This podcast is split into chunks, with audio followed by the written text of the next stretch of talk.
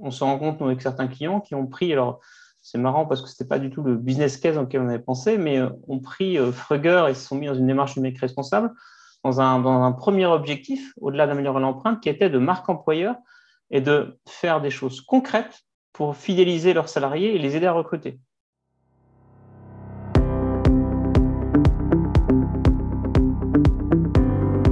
Bonjour, je suis Thuy Femme et vous écoutez l'épisode numéro 15 d'Au fil du digital, un podcast qui part à la rencontre de femmes et d'hommes qui travaillent et se développent à l'ère du digital.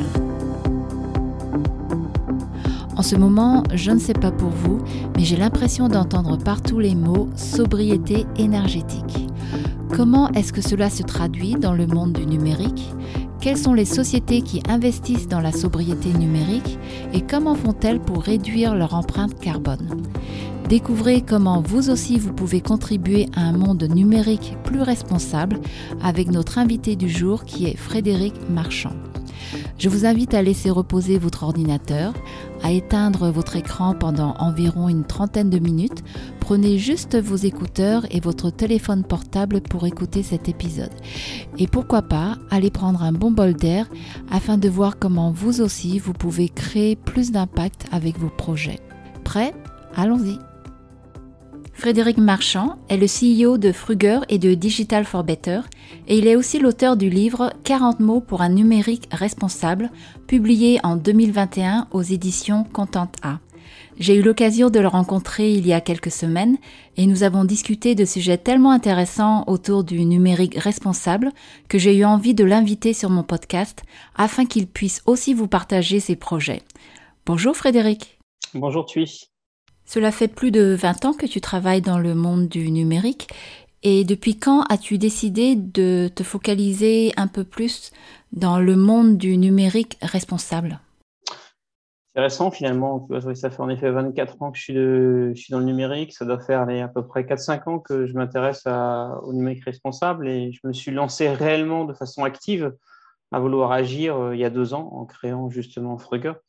Euh, mais j'ai mis du temps. Il m'a fallu du temps pour comprendre euh, tout ce contexte et puis de, savoir un peu comment je pouvais agir pour rendre le numérique à la fois plus respectueux tant des personnes que de nos ressources naturelles. Je, t'ai présenté comme CEO de Fruger et Digital for Better. Quelle est la différence entre les deux? Digital for Better, c'est le, nom de l'entreprise, le nom de l'entité juridique qui porte voilà l'ensemble.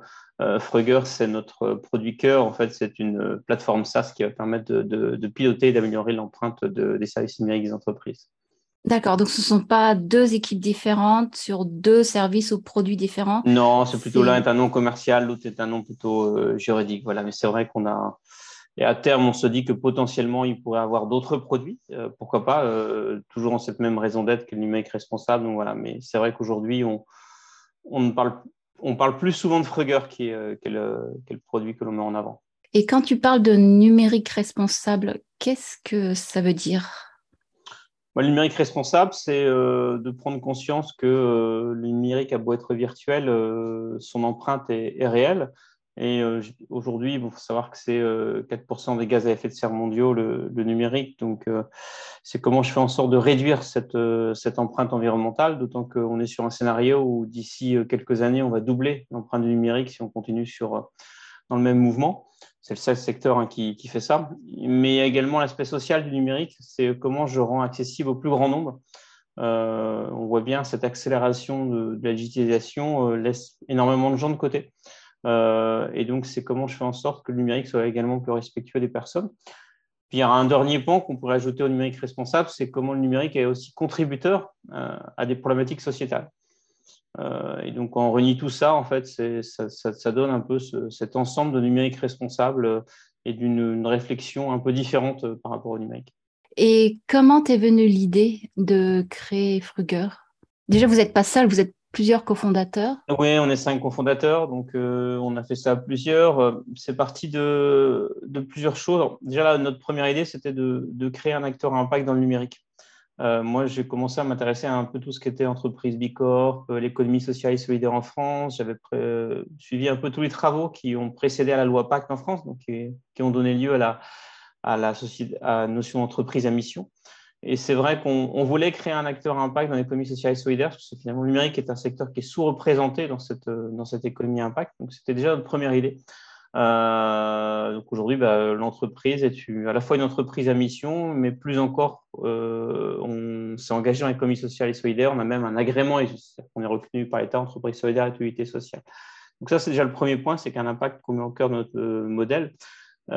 puis évidemment qu'on a mis aussi dans nos produits services, c'est de se dire bah, comment je peux contribuer à, améliorer cette empreinte du numérique. Et le constat était assez simple, c'est euh, je ne peux pas améliorer ce que je ne mesure pas. Et donc, si on n'est pas capable de mesurer euh, l'empreinte numérique, si on n'est pas capable de le faire un peu de façon euh, automatisée en mode amélioration continue, parce que moi, je ne crois que dans l'amélioration continue, une plateforme avec une empreinte idéale, ça n'existe pas. On peut toujours améliorer. et donc, ben voilà, on nous est venu l'idée de, faire de la recherche pour voir si c'était possible d'automatiser cette empreinte environnementale, mais également de travailler l'empreinte sociale. Et c'est ce qu'on a fait avec la plateforme Frugger. Est-ce qu'il y a différentes manières de mesurer l'empreinte environnementale et dont les valeurs que vous vous fournissez pourraient être différentes de celles que l'on obtiendrait avec un outil différent du vôtre? C'est une bonne question. Alors, à date, euh, il existe plusieurs manières de, mesurer. D'ailleurs, si on regarde d'un point de vue scientifique, c'est une évaluation, ce n'est pas une mesure. Hein. On ne met pas un voltomètre euh, au, derrière chaque équipement. Mais euh, puis on ne mesure pas d'ailleurs aussi que les dépenses énergétiques, on mesure plein d'autres choses comme les dépenses en eau, comme les ressources abiotiques, comme les gaz à effet de serre. Euh, donc aujourd'hui, cette évaluation, on estime qu'on a un degré de certitude entre 10 et 15% ce qui est très correct. À la limite, j'ai envie de dire, c'est pas au-delà, c'est pas forcément ce qui est le plus intéressant. Ce qui nous, ce qui nous intéresse, c'est voir l'amélioration dans le temps. Ce qu'on veut, c'est être capable de mesurer régulièrement et pour voir si j'améliore ou je détériore. Euh, aujourd'hui, très clairement, tous les acteurs qui font des mesures fiables, on est, au même, on est à peu près au même niveau de mesure. Euh, c'est-à-dire qu'il peut y avoir des petites variations de 5-10% entre telle ou telle solution, mais on mesure tous à peu près de la même façon, en fait. En tout cas, je parle pour les acteurs fiables, parce que comme toujours, hein, la green tech en ce moment attire beaucoup de monde et il y a un peu de tout comme acteur. Euh, mais voilà, aujourd'hui, nous, la meilleure assurance que l'on ait, c'est qu'on travaille avec des grands comptes bah, comme L'Oréal, comme Crédit Mutuel, comme Orange, La Poste, tout simplement l'ADEME qui, euh, est notre client, qui utilise pour ses besoins propres. Donc, c'est un peu la meilleure assurance qu'on peut apporter sur, euh, le fait que notre mesure soit fiable. Et donc là, votre audience, ce sont vraiment ces grands comptes. Vous ne travaillez pas directement avec euh, des PME ou des plus petites entreprises on a fait le choix de travailler avec les grands comptes pour plusieurs raisons. La première, c'est que c'est euh, ceux qui sont à un degré de maturité aujourd'hui qui ont commencé à travailler. C'est-à-dire que ce sont des gens qui ont pris des engagements euh, globaux de réduction de gaz à effet de serre, euh, d'amélioration de leur empreinte sociale. Donc, ça redescend sur les différentes directions, dont le numérique, parce que le numérique, c'est comme le premier point d'interaction avec l'ensemble de ces parties prenantes. donc aujourd'hui, elles sont engagées dans un, dans un vrai programme de, transformation durable qui, redescend sur des programmes de, de numérique responsable. Aujourd'hui, tout ce qui est PME ne sont pas tellement engagés encore sur ces choses-là. Des choses qui sont compliquées à comprendre pour elles. Euh, ce qui est intéressant, c'est que finalement, euh, toutes les PME, c'est un peu le scope 3. Donc, c'est les, parties prenantes un peu de tout l'indirect des, grands groupes. Et donc, en, s'engageant avec les grands groupes, ça va tirer également l'ensemble des PME. Euh, il y a beaucoup de lois qui vont également dans ce sens, notamment avec les, lois récentes, la CSRD, qui vont obliger dès 2024 tout acteur d'une taille minimum à, à publier ces données extra-financières.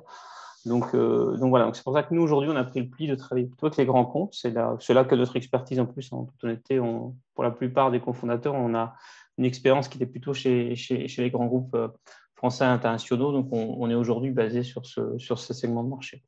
Et quand tu parles d'engagement, c'est d'un point de vue euh, législatif, c'est le fait que ça soit à la mode. D'où vient cet engagement? Alors, d'un point de vue législatif, ils n'ont pas d'engagement d'amélioration, ils ont, euh, ils ont l'engagement de publier avec un peu plus de transparence. Mais euh, l'engagement, il vient plutôt des directions générales. Toutes sont parties, notamment sur l'aspect environnemental, hein, où, tous ont, fait des engagements chiffrés, ou de dire qu'il y aurait de 30% leur gaz à effet de serre euh, d'ici 5 ans.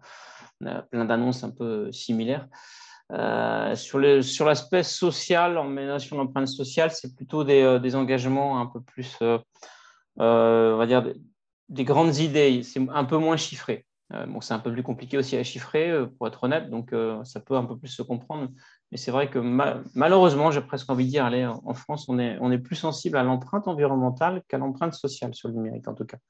Et qu'est-ce que tu entends par, euh, enfin, tu en as parlé un petit peu, mais est-ce que tu peux creuser un peu plus euh, ce qui est l'empreinte sociale?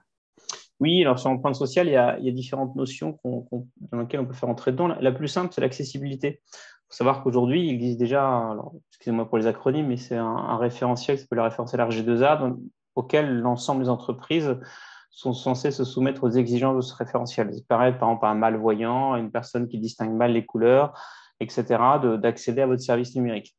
Euh, aujourd'hui, 90% euh, des entreprises françaises euh, sur leur dispositif numérique ne respectent pas ces exigences-là respecte juste pas la loi.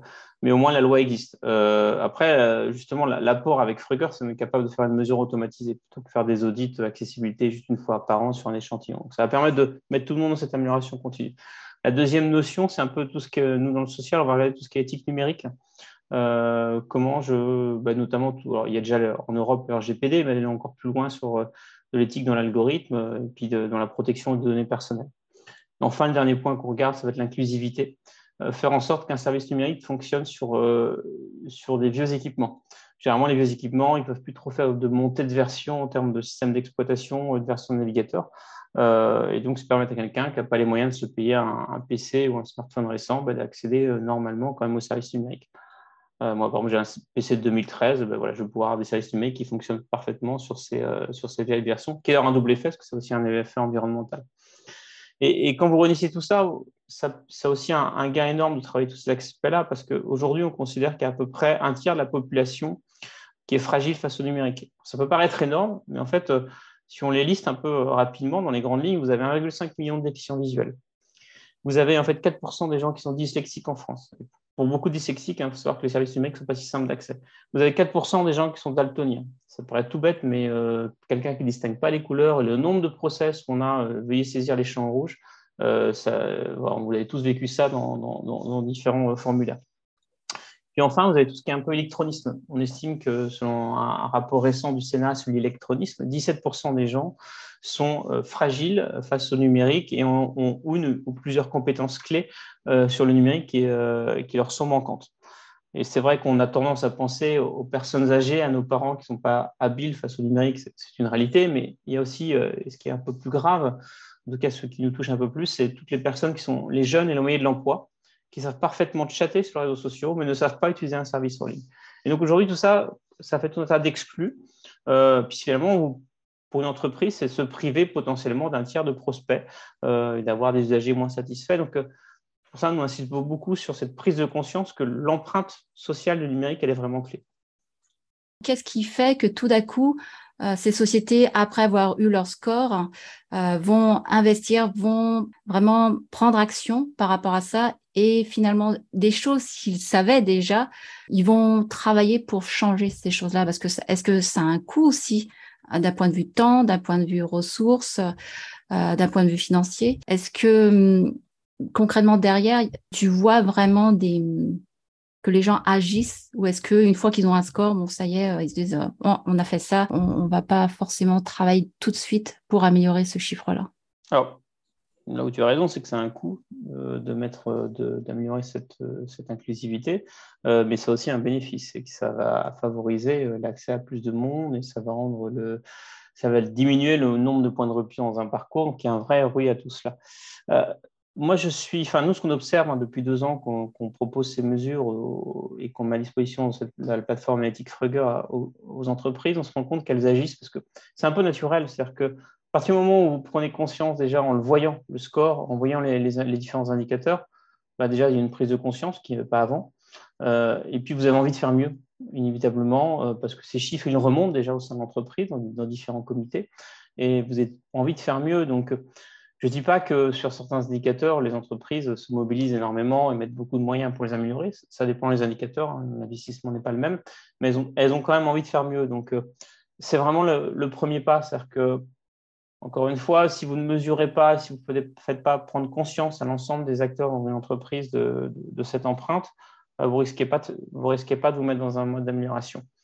Euh, et donc, je, pense que c'est très simple tout cela, euh, et je suis persuadé que les entreprises vont, chercher à s'améliorer. Et quand demain, elles vont passer dans un mode en plus où elles vont publier en toute transparence ces indicateurs, elles vont se comparer aux autres, et, leurs consommateurs vont également comparer les différentes marques comme les salariés vont comparer euh, les entreprises dans lesquelles ils travaillent et voir, ben, regardez, là, nos confrères, ils font beaucoup mieux, on devrait aussi faire mieux. Et tout ça va se mettre dans une bonne dynamique très vertueuse, j'en suis persuadé, qui va faire en sorte que finalement, on va aller dans le bon sens. Mais là, on voit par exemple avec l'appli Yuka pour mesurer un peu la qualité des produits que tu achètes. À un moment donné, peut-être que lorsque ce sera poussé par le consommateur, finalement, c'est peut-être ça qui sera le déclencheur pour que les, entreprises accélèrent aussi euh, cette visibilité. Je ne doute pas qu'il y ait des gens à l'intérieur de ces sociétés qui ont vraiment envie d'avoir un impact plus positif. Parfois, je me dis aussi, est-ce que c'est un phénomène de mode? Et peut-être ce qui va vraiment basculer le fait que ce sera devenu euh, presque une obligation ou quelque chose de normal à faire et dans la tête de, tout le monde, euh, peut-être ce, sera tiré par euh, les consommateurs, peut-être un outil équivalent à Yuka où au final tout le monde a facilement accès à ces chiffres-là. Et donc euh, ils auront plus d'impact pour sélectionner après les sociétés avec qui ils ont envie de travailler c'est certain. Aujourd'hui, euh, cette information, elle, est difficilement accessible, voire pas du tout du consommateur. Donc, euh, quand demain, euh, ce serait une donnée qui serait devenue obligatoire et sur, par exemple, les principaux, je ne sais pas, si e-commerce, il y aura l'obligation d'afficher l'empreinte environnementale, inévitablement, les consommateurs, ils vont agir différemment par rapport à ces marques, c'est une certitude. Et c'est pareil pour les salariés. Hein. On se rend compte que dans certains secteurs, il y a quand même des problèmes de recrutement et il suffit de voir les différents mouvements euh, étudiants, hein, comme ceux comme pour un réveil écologique ou d'autres, où euh, aujourd'hui les jeunes sont en recherche d'un travail qui fait sens. Et concrètement, dans le domaine numérique, c'est une réalité. On, se rend compte avec certains clients qui ont pris, alors c'est marrant parce que ce n'était pas du tout le business case auquel on avait pensé, mais ont pris Frugger et se sont mis dans une démarche numérique responsable dans un, dans un premier objectif, au-delà d'améliorer l'empreinte, qui était de marque employeur et de faire des choses concrètes pour fidéliser leurs salariés et les aider à recruter. Parce que l'aspect numérique est un axe sur lequel ils recrutaient énormément de monde et ils avaient du mal à recruter. Je pense que d'ici peu, d'ici peut-être deux ans, ça va devenir un peu euh, presque mandatory, la norme, exiger que si vous ne faites pas de numérique responsable dans l'entreprise, les gens ne vous rejoindront pas. Quoi. Quand on regarde sur ton site, euh, tu parles euh, du fait que voilà le, but avec Fruger, c'est d'aider ces grands comptes à réduire leur bilan carbone euh, et social IT, euh, une opportunité de performance. Travailler sur ces sujets-là, ça va permettre aussi de d'attirer euh, de nouveaux talents. Et, et, tu indiques aussi que grâce à cela, ça va aussi augmenter la satisfaction client, le taux de transformation, le chiffre d'affaires la satisfaction client, encore, je, pense à deviner, mais le chiffre d'affaires, parce que comme on disait tout à l'heure, il y a quand même un investissement en ressources, en temps, financier, etc. Est-ce qu'à court terme, on le voit, cette, euh, amélioration financière ou... Moi, je suis intimement convaincu que l'amélioration de l'empreinte environnementale et l'amélioration de l'empreinte sociale ont un lien direct avec l'amélioration de l'empreinte économique. Et d'ailleurs, il y a différentes études qui ont été observées, plutôt des études sur le long terme, qui regardaient les marques qui avaient un investissement sur le social ou, l'environnemental avaient une meilleure performance, notamment ils regardaient ça par rapport à des indices boursiers de référence euh, sur le long terme, et des performances vraiment qui étaient très significatives. Euh, sur l'aspect numérique, c'est exactement pareil, et même bien même plus, on a l'avantage de pouvoir le faire sur le plus court terme. Euh, pourquoi? Parce que lorsqu'on éco-conçoit un service numérique, il va s'exécuter plus vite et dans toutes conditions. Euh, vous avez par exemple une faible bande passante, très peu de réseau parce que vous êtes dans les transports, etc., bah, votre service numérique va s'exécuter beaucoup plus vite. Lorsque vous réfléchissez, vous pensez à un service numérique plus accessible pour des publics fragiles, euh, pour des publics qui ont une forme de handicap, euh, vous allez vous rendre compte que vous diminuez le nombre de points de rupture. Et donc finalement, vous avez plus de prospects en entrée qui vont jusqu'au bout du process, plus d'usagers qui sont satisfaits. Et donc là, tout de suite, vous avez un, un lien direct avec l'aspect économique. Si on rajoute le fait que si votre marque elle est euh, réellement engagée d'un point de vue sociétal et vous affichez réellement sur vos dispositifs numériques, quand même votre premier point d'interaction avec vos clients, euh, des choses, euh, de beaux indicateurs, eh ben, ça va donner envie, ça va créer plus de flux en entrée, ça va donner envie aux prospects d'aller sur, vos dispositifs.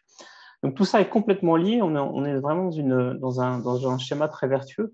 Et aujourd'hui, hein, très clairement, on se rend compte que on arrive à diminuer à peu près de, 17% le nombre de points de rupture sur les parcours lorsqu'on a vraiment travaillé euh, à la fois la performance environnementale la performance sociale d'un parcours numérique.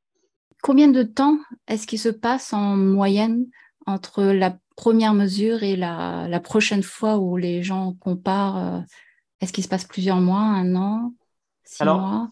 les gens mesurent en, général tous les 3-4 semaines. C'est-à-dire qu'après, ça dépend de, je dirais, si c'est un dispositif qui bouge beaucoup. Euh, euh, un site e-commerce va peut-être bouger régulièrement. Par contre, une plateforme numérique métier interne, exemple d'instruction de crédit bancaire, va peut-être bouger beaucoup moins. Euh, donc, on n'a pas besoin de faire des mesures tout le temps. et en moyenne, on observe des, améliorations significatives au bout de six mois. au bout de six mois, vous avez déjà un, des premiers éléments de ROI. Donc, ce qui est très court en fait finalement. Euh, si je fais le comparatif par exemple par rapport à, un autre poste sur, euh, sur l'empreinte environnementale qui est les bâtiments, euh, c'est essentiel d'aller améliorer l'empreinte environnementale de ces bâtiments, mais c'est du très long terme en fait. Le ROI, il est, plus incertain, il est très long terme. Là, l'avantage numérique, vous allez pouvoir avoir un, retour sur investissement beaucoup plus court terme. Je voulais avoir ton avis sur la partie ESG. Donc, ESG, c'est environnemental, social et gouvernance. J'ai lu un article de The Economist qui parlait du fait que euh, l'ESG, c'était peut-être trop. Et donc, je voulais avoir ton avis parce que ce que disait cet article, entre autres, c'est qu'il y a énormément de choses à mesurer. Euh, déjà, rien que la, partie euh, environnementale, c'est déjà énorme. Et donc, si on ajoute un score où il y a la partie aussi sociale, cet article suggère que peut-être que c'est trop et peut-être que ça ne marche pas. Est-ce qu'il ne faut pas mieux se focaliser sur euh, un point donné, par exemple la partie euh, environnementale Peut-être que ce qui aurait plus d'impact, c'est euh, mesurer l'impact au niveau bilan carbone. Qu'est-ce que tu penses de cela? Est-ce que ça ne fait pas trop de gérer tous ces critères? Est-ce qu'effectivement, pour une société qui démarre dans son effort d'amélioration, au niveau de l'impact Qu'est-ce qu'ils font d'habitude? Est-ce qu'ils euh, essayent de tout changer en même temps? Est-ce qu'ils se focalisent sur une chose? Et quel est ton avis là-dessus? Je suis plutôt 200% d'accord avec l'approche euh, de l'article, en fait. Euh, c'est-à-dire que je suis vraiment amateur de, choses qui est simple et efficace. Et commençons par un nombre d'indicateurs très faible, mais mesurons-les réellement et régulièrement. le problème aujourd'hui avec l'ESG, ils ont raison dans l'article, c'est que on a euh, aujourd'hui, si vous regardez tous les référentiels ESG, hein, vous en avez plein déjà, donc c'est un peu plus compliqué entre le GRI, le SASB, le, enfin, il, y en a, une dizaine de, frameworks référentiels, vous avez des centaines d'indicateurs possibles. Euh, ils sont en train de définir en ce moment au niveau européen ce qui va être dans la loi, CSRD, euh, par l'obligation en termes de critères ESG, mais les premières annotations, ça part un peu en vrille, c'est-à-dire qu'en fait, on, fait une liste à la prévère d'indicateurs ESG dont la plupart des entreprises sont incapables de faire une mesure euh, de qualité parce que c'est trop nombreux, euh, et dont en plus ces indicateurs ne sont pas compréhensibles de tout à chacun. Enfin, euh, quel est le lien entre un produit-service et l'acidification des sols? C'est très compliqué. Soit vous êtes expert dans le domaine et vous comprenez, soit vous n'avez aucune chance. Et alors certes, certains disent oui, mais regardez que les gaz à effet de serre. Bah, c'est trop simpliste et il n'y a pas que ça. C'est vrai, mais commençons par les indicateurs simples qu'on mesure bien, sur lequel on mesure déjà en plus du scope 1, scope 2, scope 3, c'est-à-dire que pas que ces émissions directes, hein, c'est-à-dire qu'en France, l'obligation légale de mesure n'est que scope 1, scope 2.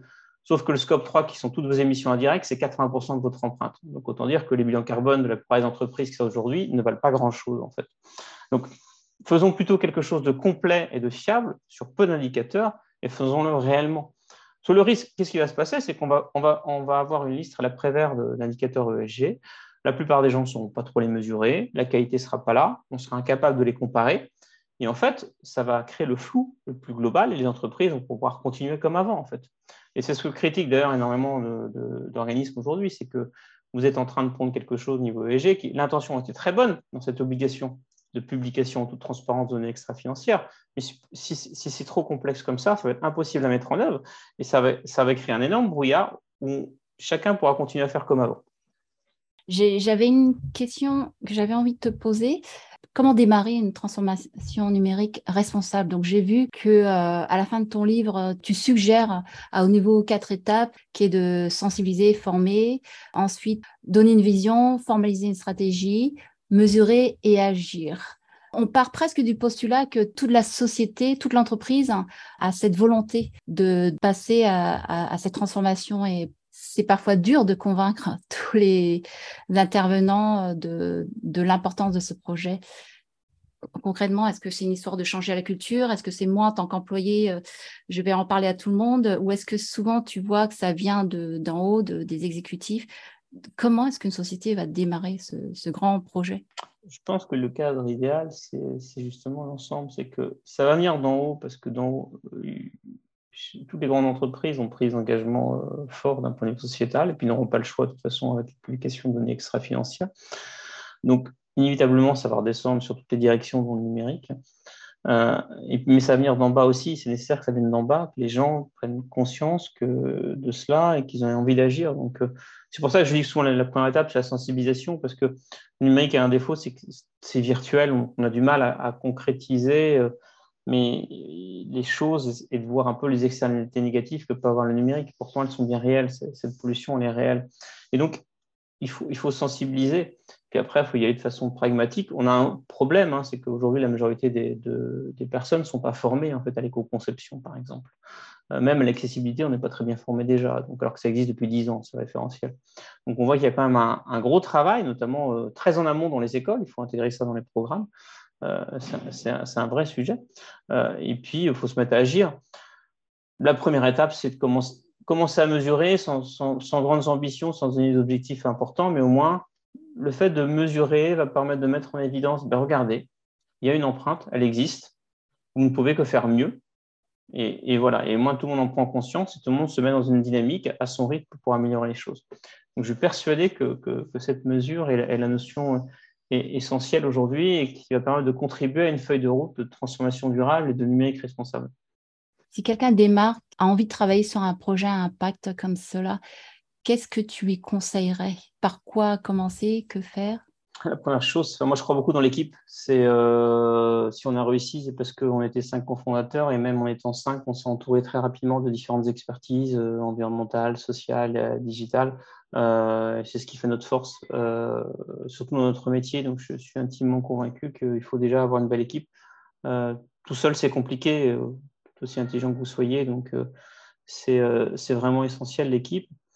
Après, c'est de ce qui est compliqué, c'est de partager avec l'équipe euh, bah, une même vision euh, sur euh, ce qu'on veut faire en termes de produits-services, en termes de modèle économique, et en termes de valeur. Je pense que c'est vraiment essentiel de, se dire qu'est-ce qu'on pose en termes de valeur, sur qu'est-ce qu'on veut vraiment créer, quelle performance on va avoir, et de se dire, tiens, poser la question, dans cinq ans, j'aurais réussi ici, et, et, que chacun écrive cela et se dise, OK, qu'est-ce qui fera qu'on aura réellement réussi, quelle performance on veut mesurer et euh, si chacun arrive à se mettre autour de la table, on a trouvé la bonne équipe pour le faire, bah déjà, on a, on a un bon terreau pour faire de belles choses. Merci beaucoup pour ces bonnes paroles. J'espère que tu vas réussir à inspirer d'autres personnes qui, euh, qui, ont une petite euh, graine d'idée dans leur tête et qui n'osent pas démarrer leur projet Impact. Encore merci Frédéric. Merci. C'était l'épisode numéro 15 d'Au fil du digital. Si vous avez envie de creuser plus le sujet sur la transformation numérique responsable, je vous invite à lire le livre de Frédéric Marchand, 40 mots pour un numérique responsable. Vous pouvez aussi retrouver les notes associées à son interview sur le site web au fildudigital.com. Et si vous avez aimé cet épisode, n'hésitez pas à le partager avec votre réseau. Vous pouvez aussi me contacter sur LinkedIn si vous avez des questions ou des suggestions concernant ce podcast. En attendant, je vous dis à bientôt.